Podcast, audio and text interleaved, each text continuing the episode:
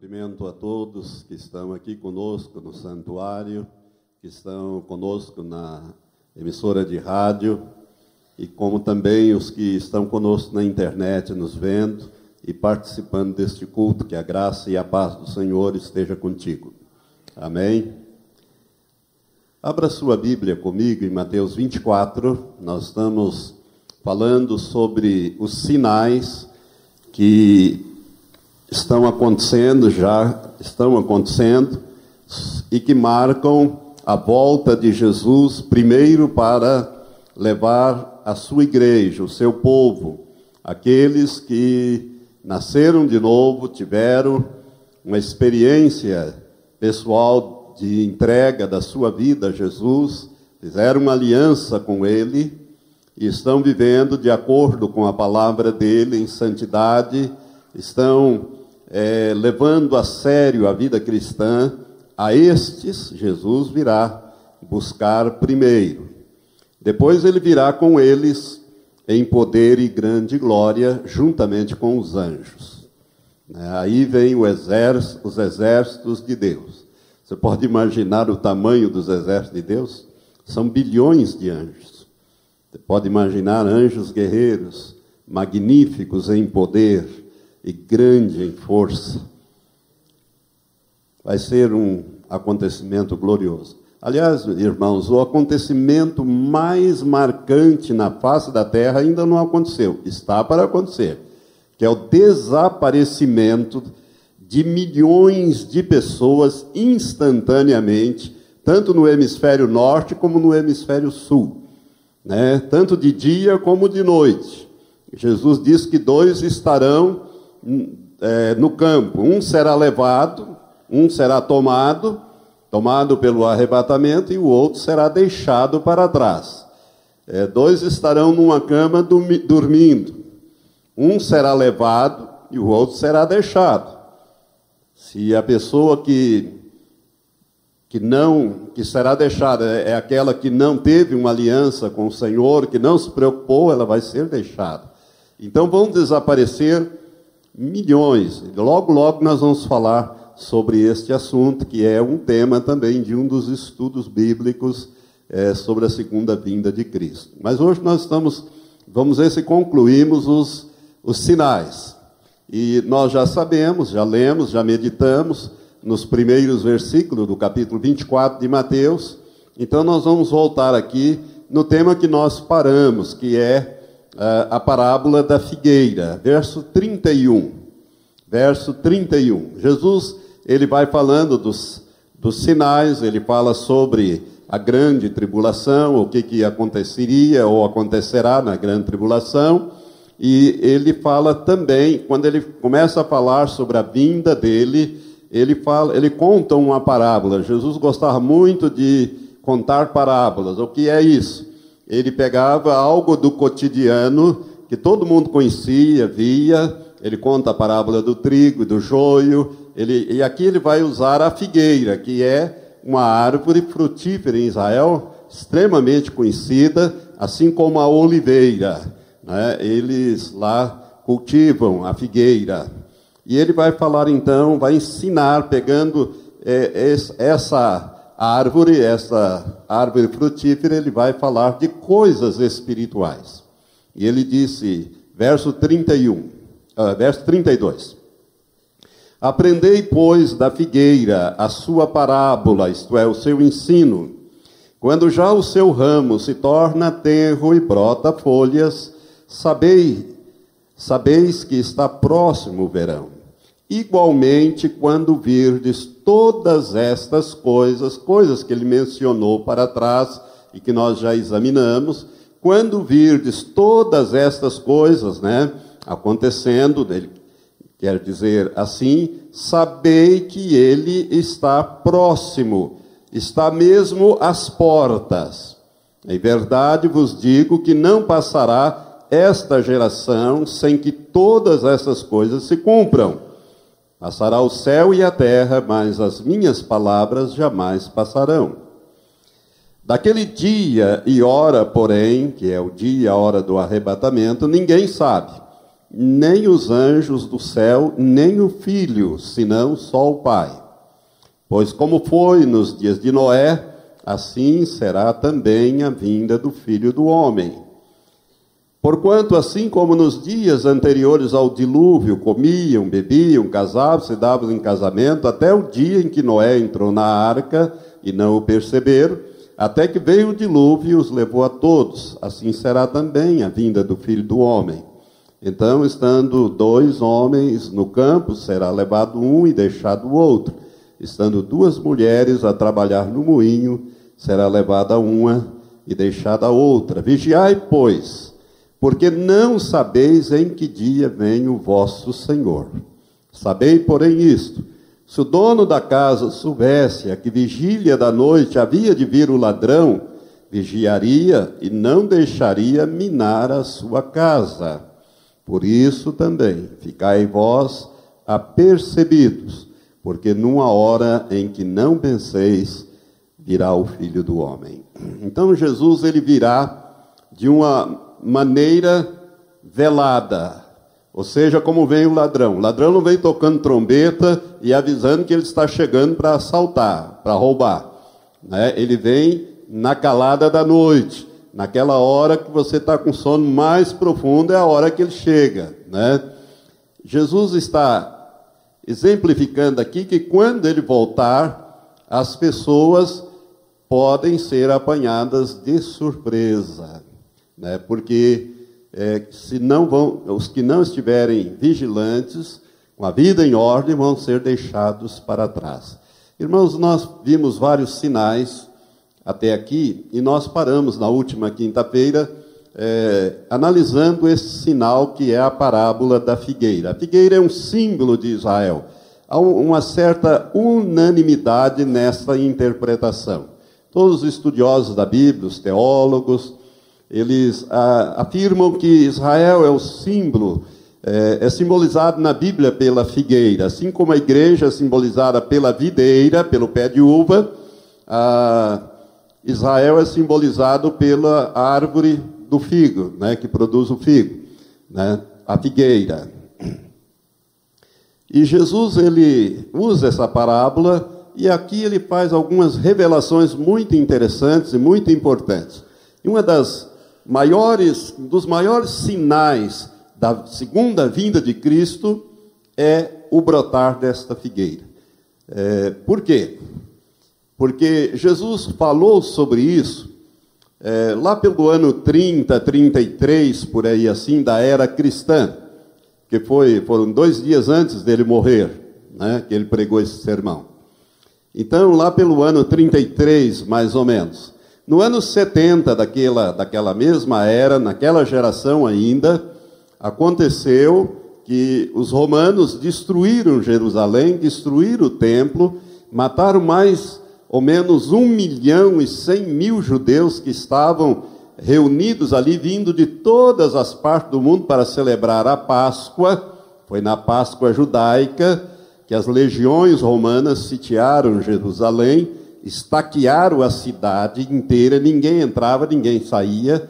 E durante esse cerco descrito por, pelo historiador Flávio Joséfos, né, ele conta e dá essas informações: cerca de um milhão e cem mil judeus foram mortos, sobraram em torno de 70 a 90 mil vivos.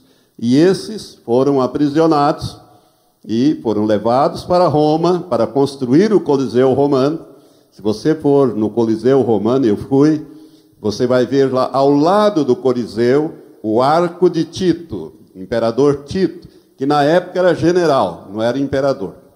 Ele vai suceder o pai dele, Vespasiano.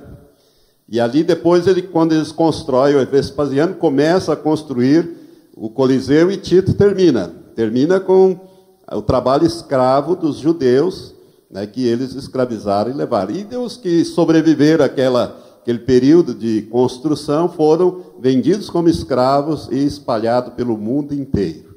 E assim eles viveram 1878 anos. Por isso, esse é talvez o maior sinal, o maior de todos os sinais da proximidade da volta de Jesus, porque eles viveram até a nossa geração, até o século XX, até 14 de maio de 1948, quando foi criado o atual Estado de Israel. A figueira brotou ali, nesta data. Então Jesus disse: Olha, a geração que vir, a figueira brotar, não é a figueira ser plantada, a figueira estava plantada, mas ela estava como que inativa.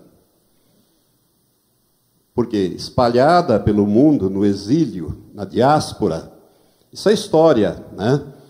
Ela de repente ela brota e começa a lançar folhas, a ficar é, frutífera e a expandir. Toda a guerra que Israel fez com os árabes, os árabes atacando Israel, Israel se defendendo, ele expandiu os seus territórios. Ele cresceu. Por isso toda essa encrenca aí de territórios né, está ligada a, esse, a essa profecia. Portanto, essa é a mais importante profecia, ou é, o sinal mais importante da iminente volta de Jesus. Jesus disse que quando víssemos esses sinais, ele estaria às portas para retornar. E nós estamos vivendo isso aí. E aí, então, nós, como eu ensinei na última quinta-feira, quanto tempo dura uma geração bíblica? Né? Eu falei várias coisas, alguns pensam em 40, outros 60, outros 70, outros 120, e tem várias opiniões. No meu entendimento, eu dei para os irmãos, é 70 anos. Por quê? Porque a Bíblia diz que a duração da nossa vida é de 70 anos. Então, aqueles que nasceram na década de 40, está chegando na hora de morrer. Né? Eu, como nasci em 43, está chegando a hora de morrer. Mas como eu vou ser arrebatado, glória a Deus por isso, eu pelo menos dou glória a Deus. não vou passar por essa experiência, né? Se Deus assim me permitir. Se não, também não tem problema.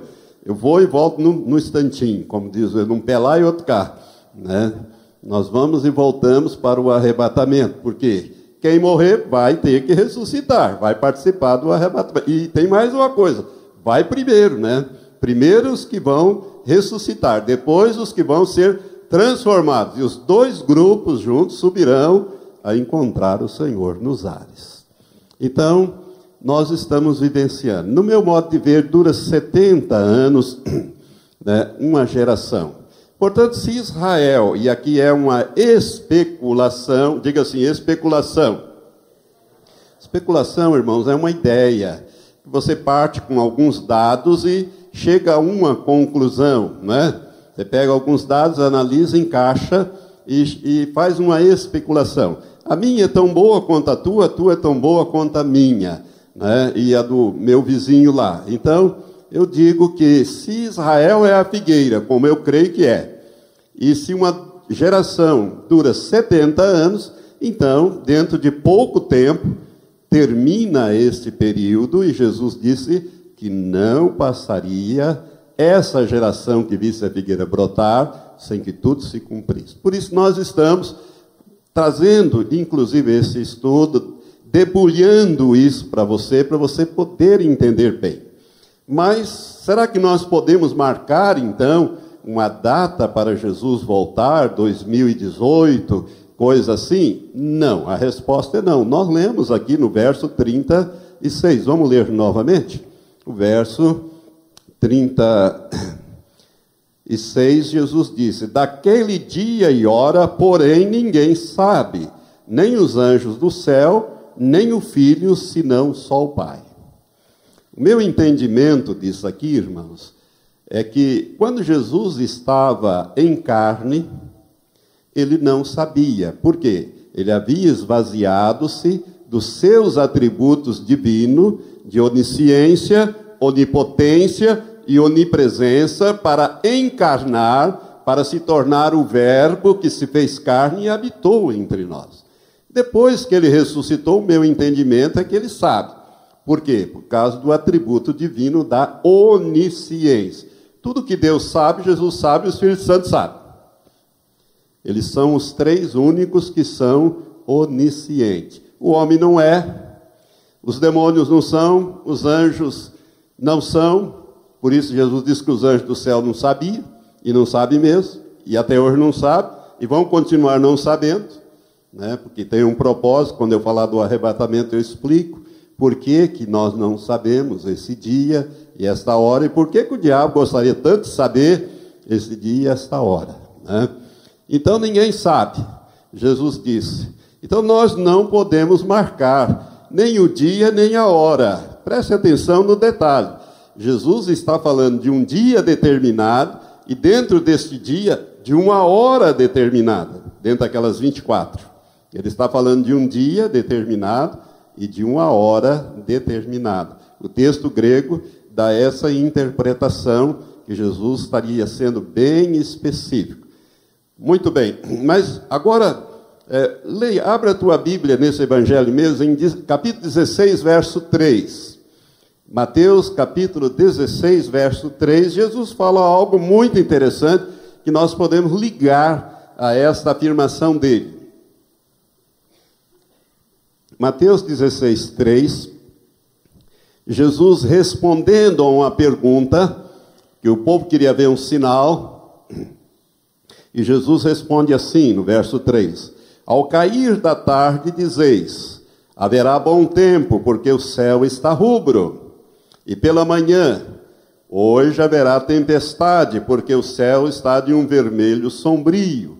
É interessante, né? Hoje à tarde nós começamos a ver o tempo mudar. A gente sabia que vinha, só de olhar o tempo. Meu sogro era um homem do campo, ele sabia essas coisas, eu ficava maravilhado quando ele me falava dessas coisas. Né? Hoje vai fazer isso, vai fazer aquilo, ó, oh, vai entrar o inverno tal. Ele sabia dessas coisas porque ele era um homem do campo, né? E pela manhã haverá tempestade, porque o céu está de um vermelho sombrio. E Jesus conclui: Ora, sabeis discernir o aspecto do céu, e não podeis discernir os sinais dos tempos? Olha a pergunta que ele faz. Ou seja, esse negócio de discernir os sinais dos tempos é com os homens. É isso que Jesus está dizendo. Ele está dizendo que nós não podemos marcar o dia e a hora, mas nós devemos discernir o tempo que nós estamos vivendo, os sinais que estão acontecendo diante de nós. Abra o olho, é mais ou menos isso que ele está falando. Fique esperto. Né? Por quê? Porque essas coisas estão acontecendo, estão dizendo que eu estou às portas. Você está entendendo o que, que Jesus está falando? Amém? Agora, em relação ainda à figueira, irmãos, nós, tem um, um tema, um assunto que você precisa entender bem. O grande problema é a cidade de Jerusalém. A cidade de Jerusalém. É, Israel, quando entrou em guerra com vários países árabes, na guerra chamada a Guerra dos Seis Dias, em 1967, eu me lembro bem dessa guerra, a gente recebia notícias, não só no rádio, mas na televisão também via aquelas manobras, aquelas coisas todas, uma coisa horrível. E Israel, então, ele se viu cercado por seis exércitos de seis povos. Né? Ele cercado de todos os lados, norte, sul, menos o, o oeste, que é marítimo. Israel dominava aquela região ali. Mas, de repente, é, houve a guerra. E Israel, então, ele capturou, tomou vários territórios, expandiu as suas fronteiras, todos esses territórios. E dentre esses territórios, Israel ficou com dois. Ele anexou ao seu território dois territórios, conquistados na Guerra dos Seis Dias. Elaborar, elaboraram uma lei pelo parlamento israelense, e através desta lei, Israel anexou ao seu território as colinas de Golã, que fica no norte de Israel, naquelas montanhas é, do Monte Hebron, do Monte Hermon, melhor dizendo, aonde estão as nascentes do Rio Jordão. O Rio Jordão nasce nas, nas montanhas e ele desce, né? e ele vai descendo até o lago é, da Galileia, até o mar da Galileia. Por isso que a palavra Jordão em hebraico significa o que desce. Esse é o sentido dessa palavra. Né? Então ele desce. Israel tomou da Síria na guerra, ele conquistou e tirou da Síria e não devolveu esse território e anexou. Por quê? Porque a Síria poderia, é, segundo as explicações deles lá, ela poderia, como está em, em constante conflito com Israel, desviar as nascentes do Rio Jordão para o território sírio, secando do lado de Israel, e Israel ficaria sem água. Então, para evitar uma futura guerra, eles já anexaram aquilo ali. Né? E outro território que eles anexaram é a antiga, a parte velha da cidade de Jerusalém. Eles unificaram, eles só tinham a parte nova, a parte histórica estava com a Jordânia, eles tomaram, conquistaram nessa guerra e unificaram a cidade de Jerusalém, e através desta lei, votada unanimemente no parlamento israelense, Israel foi declarada a capital eterna do Estado de Israel. Jerusalém foi declarada a capital eterna do Estado de Israel. Por isso, esses dois territórios não entram nessas negociações. Todos os outros entram. Estão lá naquele, naquela refrega, tá? negociando terra por paz, aquela coisa toda. Né? E muita gente já morreu por causa disso, até primeiros ministros de Israel é, já morreram por causa disso, né? e assim vai continuar. Então, Jerusalém é o pomo da discórdia. Por quê? Porque ela está se tornando, ela, vai, ela está se cumprindo uma outra profecia. Abra lá, você está em Mateus, volte mais algumas páginas no Antigo Testamento, bem pertinho ali da divisão do Antigo com o Novo, você encontra Zacarias. O capítulo 12 de Zacarias fala desse tempo que nós estamos vivendo hoje. Nós estamos vivendo exatamente isso. Zacarias, capítulo 12. Diz assim: A palavra do Senhor acerca de Israel. Fala o Senhor que estendeu o céu e o que lançou os alicerces da terra e que formou o espírito do homem dentro dele, ou seja, o Deus Criador. Eis que eu farei de Jerusalém um copo de atordoamento para todos os povos em redor, e também para Judá durante o cerco de Jerusalém. Naquele dia, olha o que Deus fala aqui: farei de Jerusalém uma pedra pesada para todos os povos Todos os que a erguerem serão gravemente feridos, e ajuntar-se-ão contra ela, isto é, contra Jerusalém, todas as nações da terra. Então, nós estamos vivendo esse período, a introdução desse período. Ou seja, Jerusalém, ela se torna uma pedra pesada para todas as nações. Irmãos, se você fizer uma pesquisa de todas as resoluções da ONU, até hoje tem mais de mil resoluções, metade delas são sobre Israel. As metade delas. E quase todas sobre Jerusalém. Esse é problema. Ou seja, as nações se reúnem para discutir e não chegam num acordo sobre isso. Por quê? Porque Jerusalém está se tornando um obstáculo para a paz ali. Israel não abre mão de Jerusalém. Veja bem, os judeus têm Jerusalém como a sua capital eterna. Os palestinos querem a metade, aquela antiga metade que era da Jordânia, não tem nada com palestino, era da Jordânia. A Jordânia não reivindica aquilo, mesmo porque não tem interesse, e nunca nem cuidou daquilo. Israel cuida, porque é uma fonte de turismo, no tempo da Jordânia, os turistas ocidentais não podiam entrar em Jerusalém. Na parte velha, não. Aonde está o túmulo de Jesus, toda essa parte, nada. No tempo da Jordânia, não. Israel é que abriu ao, ao unificar. Né? Então, os palestinos querem a parte velha de Israel, que ele conquistou da Jordânia, para ser a capital do futuro Estado palestino. E o Papa quer internacionalizar a cidade de Jerusalém com o apoio de vários países. Ele quer tornar Jerusalém uma cidade internacional, uma cidade aberta. ou seja, é de todo mundo e não é de ninguém.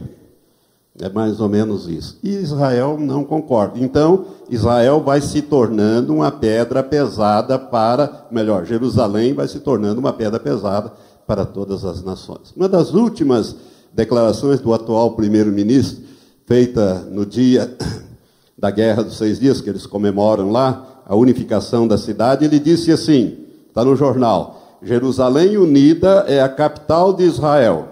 Jerusalém sempre foi e sempre será nossa. Ela nunca mais será repartida ou dividida, disse Benjamin Netanyahu, primeiro-ministro de Israel. Então, eu quero que você entenda que nós estamos vivendo nesse período, né, e é, esse sinal da figueira está ligado muito de perto a Jerusalém, o cumprimento dessa profecia de Zacarias 12.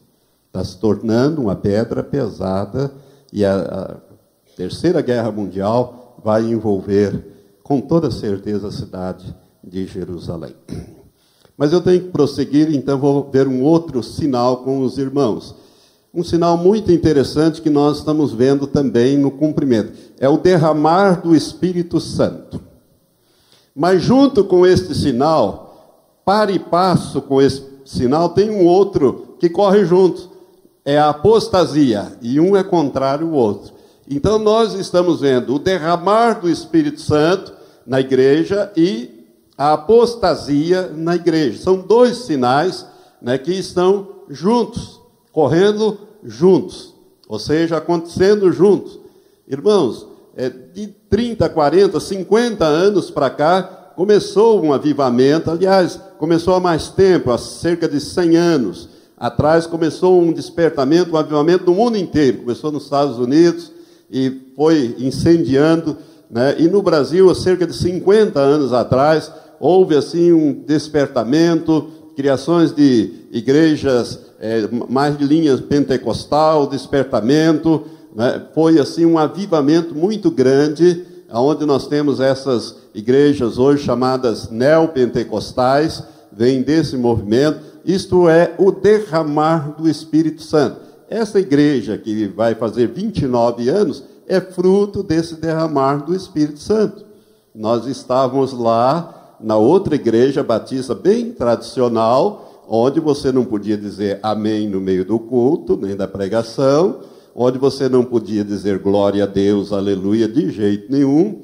Era, quando muito, no final da oração, um amém mais forte né? Falar em línguas, é, dons de cura, nem pensar. Era tudo coisa lá do passado. Era para a igreja primitiva. Esse é o entendimento dos batistas tradicionais e que tem até hoje tem melhorado muito. Hoje há uma abertura bem maior, mas há 30 anos atrás não havia. Em 85, quando nós começamos essa obra. Então, essa igreja, por exemplo, é fruto desse derramar do Espírito Santo da liberdade que se dá para o Espírito Santo agir na vida do crente nascido de novo, né, para o transbordar do Espírito, para a manifestação dos dons, os nove dons é, do Espírito Santo. Né, tudo isso veio nessas, aqui no Brasil em torno de 50 anos para cá. De 50 anos para cá. Irmãos, eu eu tinha 30 anos de fé, 30 anos de crente batizado e nunca tinha ouvido uma pregação até 1978, 79, uma pregação sobre o arrebatamento da igreja. Eu não sabia que existia isso. E eu já tinha 30, quase 30 anos de crente. Eu não sabia que a igreja ia ser arrebatada, porque Batista não prega sobre isso. Batista prega sobre o novo nascimento e a entrega da vida a Jesus. Todo domingo é, o sermão é sempre sermão evangelístico. É uma característica deles. Né? E na escola dominical se estudava a vida de Moisés, a vida de Elias, a vida desse, a vida daquele, a vida de Jesus, mas não se estudava né? e não se estuda escatologia, segunda vinda de Cristo. Por isso vocês são privilegiados, viu? Tem um pastor que se interessa muito por esse assunto e graças a Deus estamos aí na internet com algumas, alguns milhares de acessos, né, pastor? é, nesse material que tem ajudado tanta gente e preparado a vida. Eu recebo e-mails toda semana, cada um mais emocionante do que o outro.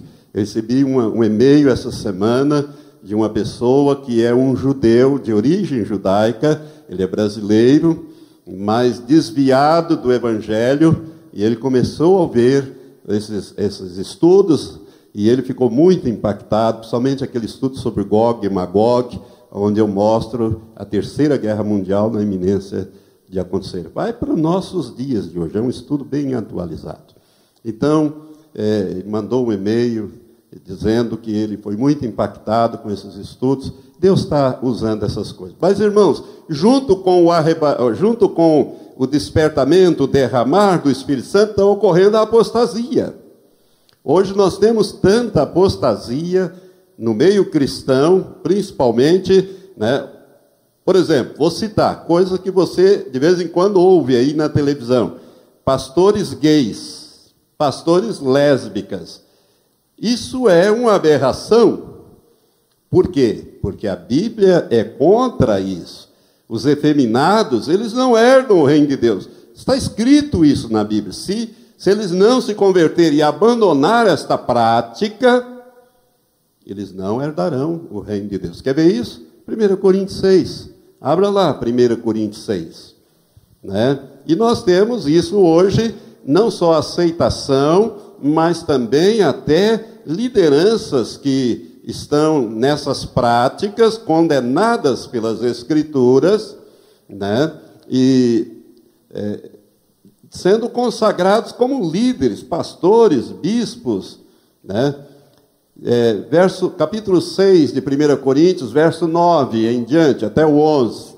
É muito claro esse texto. Bastaria só esse texto do apóstolo Paulo, inspirado pelo Espírito Santo, para é, resolver essa questão. Ele diz assim: Não sabeis que os injustos não herdarão o reino de Deus? Não vos enganeis, nem os devassos, nem os idólatras, nem os adúlteros, nem os efeminados, nem os sodomitas, nem os ladrões, nem os avarentos, nem os bêbados, nem os maldizentes, nem os roubadores herdarão o reino de Deus.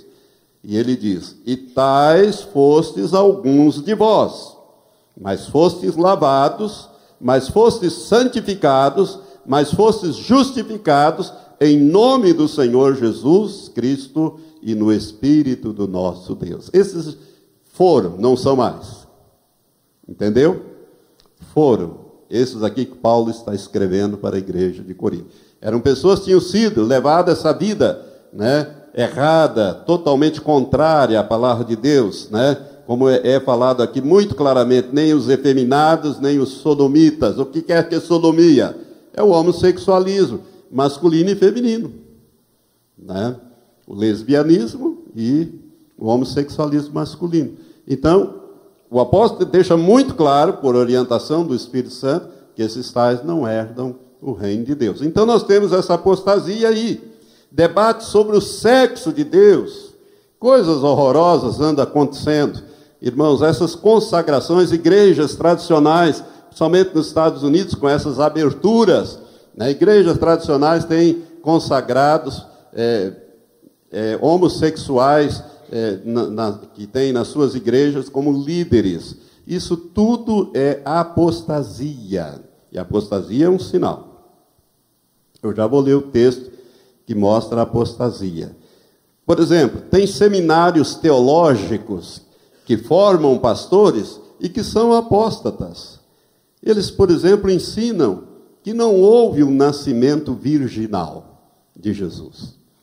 Que Jesus foi gerado por um homem em Maria e não pelo Espírito Santo. Ora, se ele foi gerado por um homem, provavelmente José, no entendimento dessa turma, então Jesus nasceu com a mesma natureza caída que eu e você. Inclinado para o mal, eu e você. Ele precisava tanto de um Salvador como eu e você precisamos. Precisava da mesma salvação. Olha como isso destrói o fundamento da fé cristã.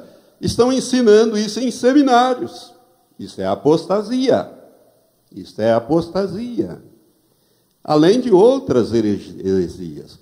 Irmãos, a Bíblia fala em 1 Timóteo 4, de 1 a 5, né, de espíritos de enganos e doutrinas de demônios que entrariam nas igrejas nos últimos dias. Nós estamos vendo isso.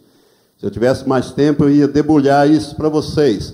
Mas se você quer um pouco mais, entra no meu site www.valtenirporto.com e lá nas mensagens tem uma uma profecia chamada Solenes Advertências Proféticas. Leia aquela profecia que Deus deu a Stanley Frodsham.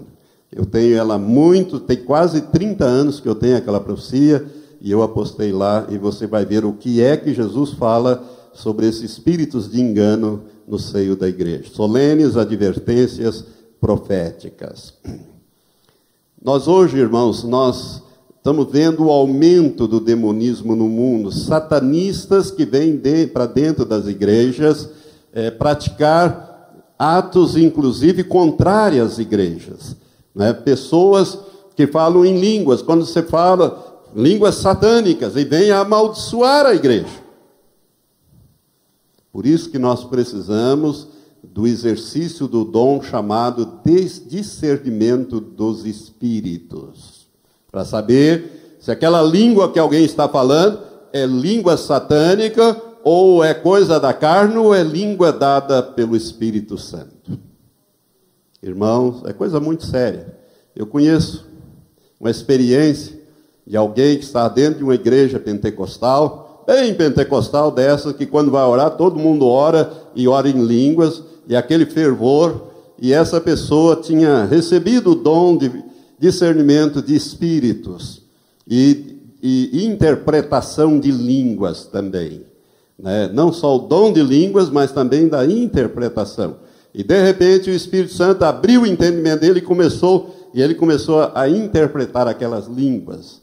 E boa parte delas estava amaldiçoando a igreja, amaldiçoando os pastores, xingando, blasfemando. Aquelas, aqueles que mais gritavam e pulavam eram os que mais faziam isso. Isso é satanismo, isso é demonismo. Por que, que eu sou tão equilibrado? É porque eu conheço essas coisas, eu sei dessas coisas. Então, irmãos, não é querer proibir o Espírito Santo de manifestar, não é nada disso. Ele tem ampla liberdade na minha vida, eu sou dele. Jesus me disse que eu sou dele. Ele falou comigo, me mostrou, falou, apareceu comigo, falou comigo. Então não tem nenhum impedimento a ação do Espírito Santo. O Espírito de Deus é o que me guia. Mas nós temos que ter equilíbrio, porque essas coisas acontecem e a maioria dos crentes, ditos pentecostais, aqueles que mais pulam e gritam, nem sabe que estão sendo usados por espírito de engano e às vezes fazendo essas coisas. Isso é fato. Eu conheço as pessoas, então, nós estamos vivendo num momento muito complicado. Os últimos dias, Jesus disse que a Bíblia diz que seriam tempos trabalhosos, tempos de dificuldades, tempos difíceis. E a coisa mais terrível para a igreja nos dias que correm são os espíritos de engano que ensinam doutrinas de demônios.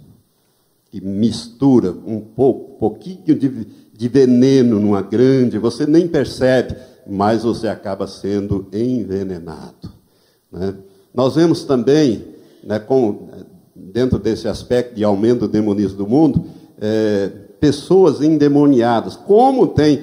Se você, eu, eu que sou crente há, mais, há cerca de quase 60 anos, eu digo para você que há 30, 40 anos atrás você não via as pessoas endemoniadas. Nem na igreja, nem na, na rua, nem na. E hoje você vê para tudo quanto é lugar. Por quê? que com o advento da televisão começou-se a divulgar e a praticar essas coisas, e você vê nas novelas, né, você vê é, é, todo esse satanismo na novela, e essa coisa toda, e as pessoas estão sendo contaminadas. E quando elas vêm para a igreja, esses espíritos se manifestam e as pessoas então é, é, são tomadas por esses espíritos malignos. Isso é um aumento de pessoas endemoniadas no mundo. Irmãos, se você entrar na, se você quer saber mais alguma coisa, por exemplo, não sei se já ouviu falar de pessoas que pegam fogo de dentro para fora. chama-se combustão espontânea. Os cientistas têm estudado milhares de casos e não conseguem chegar a um ponto, um, a um acordo. Por quê? Mas como que uma pessoa, de repente, se incendeia de dentro para fora e queima até derreter a gordura do corpo? Morre queimado. Isso chama-se, que eles, a ciência chama de combustão espontânea, mas na verdade é manifestação de, de demônios. Se você entrar no Google e colocar lá combustão espontânea, você vai ver muitos vídeos. Eu nem aconselho você ver isso, é tão pavoroso que é. Mas você vai ver muitos cadáveres, inclusive vídeos de pessoas é, queimando, queimando, incendiadas, assim, e outros já são cinzas e, e a ciência não sabe explicar, médico legítimo. Isso tudo é demonismo, irmãos. Aqui em Curitiba, o jornal publicou, eu tenho essa reportagem, né, de uma, uma mocinha de 13 anos que eh, ela ouviu uma voz de um tal de negão dizendo que ia matá-la, que era um demônio. Em vez de levar essa, essa menina para uma igreja para expulsar esse demônio, ficaram lidando assim. E um dia é, ela foi comprar umas coisas e levou o sobrinho com ela. Quem conta isso é a irmã dela no jornal. Eu tenho o recorte do jornal da Gazeta do Povo. E quando ela voltou, ela, ela começou a dizer: Ele vai me matar, ele vai me matar, toma o seu filho. E de repente ela entregou a criança e ela incendiou na frente da irmã as roupas e tudo, e foi levada para o hospital com queimadura de terceiro grau, né? E dentro de poucos dias ela morreu. Aqui em Moarama também, pastor Matias, é, pastor, conhece casos. Então, isso tudo, irmãos, é o aumento do demonismo no mundo. É por isso que nós fazemos batalha espiritual diária. Combatemos, temos que combater. Nós temos aqui um pouco melhor, uma situação um pouco melhor nessa cidade, nessa região, por causa da batalha que essa igreja faz. Porque se nós não fizermos, essas coisas acontecem. Né? E acontecem numa escala muito grande porque nós estamos vivendo os últimos dias sobre a terra. Satanás sabe que pouco tempo lhe resta e que logo, logo ele será aprisionado e lançado no abismo, onde ele vai ficar com os demônios mil anos, conforme nos diz Apocalipse. Amém? Apocalipse capítulo 20. Então, para terminar, falta um sinal só. Ô pastor, só um sinal. E qual que é esse sinal? Vou dizer agora. Né? Abra sua Bíblia em 2 Tessalonicenses. Você vai ver, então, o texto que fala da apostasia, que viria nesse tempo final. Mas vai ver também o último sinal que falta acontecer. 2 Tessalonicenses, capítulo 2. 2 Tessalonicenses, capítulo 2, a partir do verso 1 até o versículo 4, nós lemos assim: O apóstolo Paulo ele está escrevendo a segunda carta. A primeira ele descreve o arrebatamento, no capítulo 4, como seria o arrebatamento, 4 e o 5. Parte do 5 foi lido hoje. O 4 fala só sobre o arrebatamento. E a igreja de Tessalônica ficou, alguns ficaram em dúvidas, e o apóstolo Paulo, com orientação do Espírito Santo, vai, vai falar, uma, vai escrever uma segunda carta para aclarar mais a primeira. E ele diz assim: Ora, quanto à vinda de nosso Senhor Jesus Cristo e a nossa reunião com Ele, o que, que é a vinda de nosso Senhor Jesus Cristo e a nossa reunião com Ele? Você olhar para a primeira carta, você vai ver que Jesus vai voltar e nós vamos subir a encontrar o Senhor nos ares. Então, Paulo está dizendo, quanto ao arrebatamento, em outras palavras, ele está dizendo isso. Rogamos-vos, irmãos, que não vos movais facilmente do vosso modo de pensar, nem vos perturbeis, quer por espírito, quer por palavra, quer por epístola, como enviada de nós, por nós, como se o dia do Senhor estivesse já perto. Ninguém de modo algum vos engane, porque isto, ou seja, a vinda de nosso Senhor Jesus Cristo e a nossa reunião com Ele, ou seja, o arrebatamento, não sucederá sem que venha primeiro a apostasia. Ô oh, irmãos, agora há pouco não estava falando da apostasia? sem que venha a primeira apostasia, e eu mostrei para vocês quanta apostasia está correndo, solta no mundo, no seio da igreja. Então, sem que venha a primeira apostasia e seja revelado o homem do pecado, que é o anticristo, o filho da perdição, que é outro nome dado ao anticristo, aquele que se opõe e se levanta contra tudo que se chama Deus, ou é objeto de adoração, de sorte que se assenta no santuário de Deus, apresentando-se como Deus. Este é o último sinal que falta: o aparecimento do filho da perdição, do homem do pecado, ou seja, do anticristo. Irmãos, quando eu ministrei domingo, dia 31, sobre profecias contemporâneas, eu falei de David Wilkes e David Our, Dr. David Our, lá da, eh, da Nigéria, da, do Quênia, melhor dizendo, ele diz num dos vídeos dele, você pode ver na internet, lá no meu site, só clicar na figura dele que vai abrir os vídeos dele. Um desses vídeos diz, ele diz que o Senhor mostrou para ele o anticristo. O anticristo já está no mundo, o Senhor mostrou para ele quem é este homem e mostrou ele, inclusive, articulando-se com os principais políticos da atualidade. Mas Deus não permitiu ele dizer ou ele revelar ainda o anticristo. O Senhor disse que ainda não está na hora dele revelar ao mundo quem é este homem. Então o anticristo está para se manifestar e a igreja vai estar aqui Olha o que o apóstolo Paulo, por revelação do Espírito Santo, está nos dizendo: que o encontro, a vinda de nosso Senhor Jesus Cristo e o nosso encontro com Ele nos ares não acontecerá sem que venha a apostasia, ela está por aí, e seja revelado o homem do pecado, filho da perdição. A igreja estará na terra quando o anticristo for revelado. É claro que ele não vai chegar numa rede de televisão e dizer assim: olha, pessoal, eu sou anticristo, eu venho aqui para bagunçar a vida de vocês. É claro que ele não vai falar isso. Ele vem como se fosse o Cristo. Mas sobre ele é o próximo estudo que eu vou fazer. Amém? Então, próximo estudo que nós vamos fazer, eu vou falar sobre o anticristo. Irmãos, como eu ando muito cansado, eu não vai ser quinta-feira não, tá? Quinta-feira vai ser outra pregação. E eu vou anunciar mais para frente. Eu tenho que sair de férias, eu e Elizabeth estamos cansados, precisamos descansar um pouco para o final do ano, né? Novembro, dezembro, os pastores começam a sair de férias. E então eu vou continuar ministrando. Eu vou falar desse personagem e vou mostrar realmente, eu sei há muito tempo que ele está está no mundo.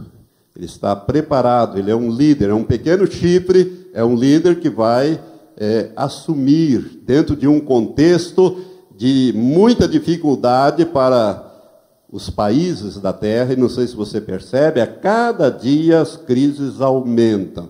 Tudo isso, irmãos, é preparação para o aparecimento deste homem, que é o Cristo de Satanás, o homem que tem uma sabedoria que nenhum outro homem tem, uma capacidade que nenhum outro homem tem. Lembre-se, o anticristo é um homem previsto na palavra de Deus, principalmente no livro do Apocalipse, mas também nos livros proféticos de Daniel, de Isaías, fala dele.